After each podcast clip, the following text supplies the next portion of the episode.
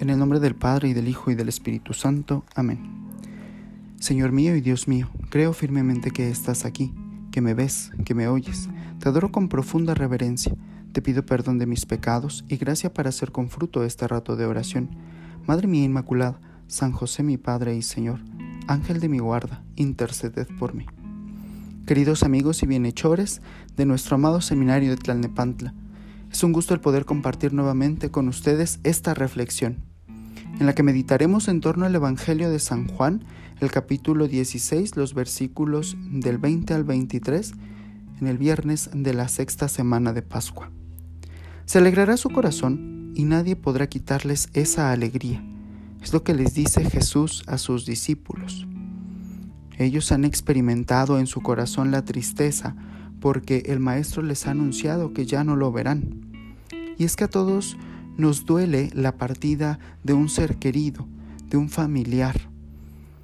Sin embargo, para nosotros los cristianos, los discípulos de Jesús, el sufrimiento tiene un valor diferente.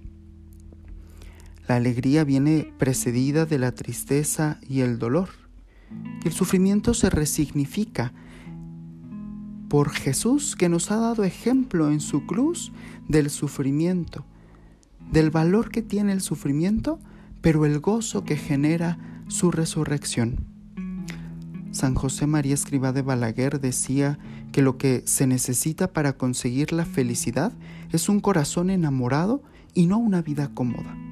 A veces creemos que el tener comodidades es lo que nos dará la felicidad.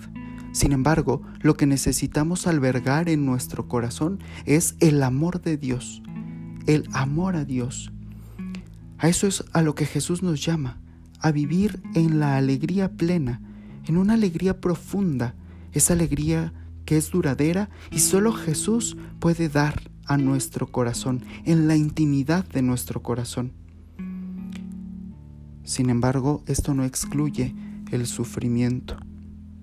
Es necesario también porque el sufrimiento nos ayuda a valorar la alegría, nos ayuda a descubrir el valor que tiene el gozo de la resurrección de Jesús.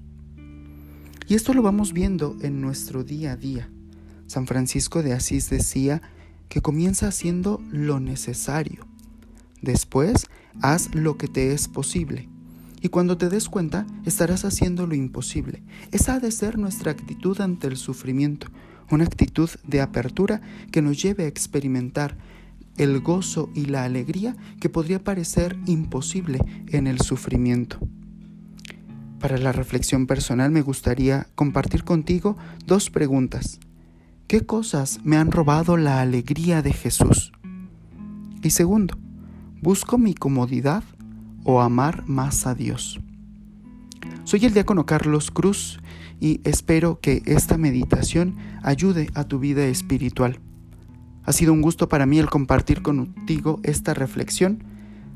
Te mando un fuerte saludo y que nuestro Señor te siga llenando de bendiciones en este día.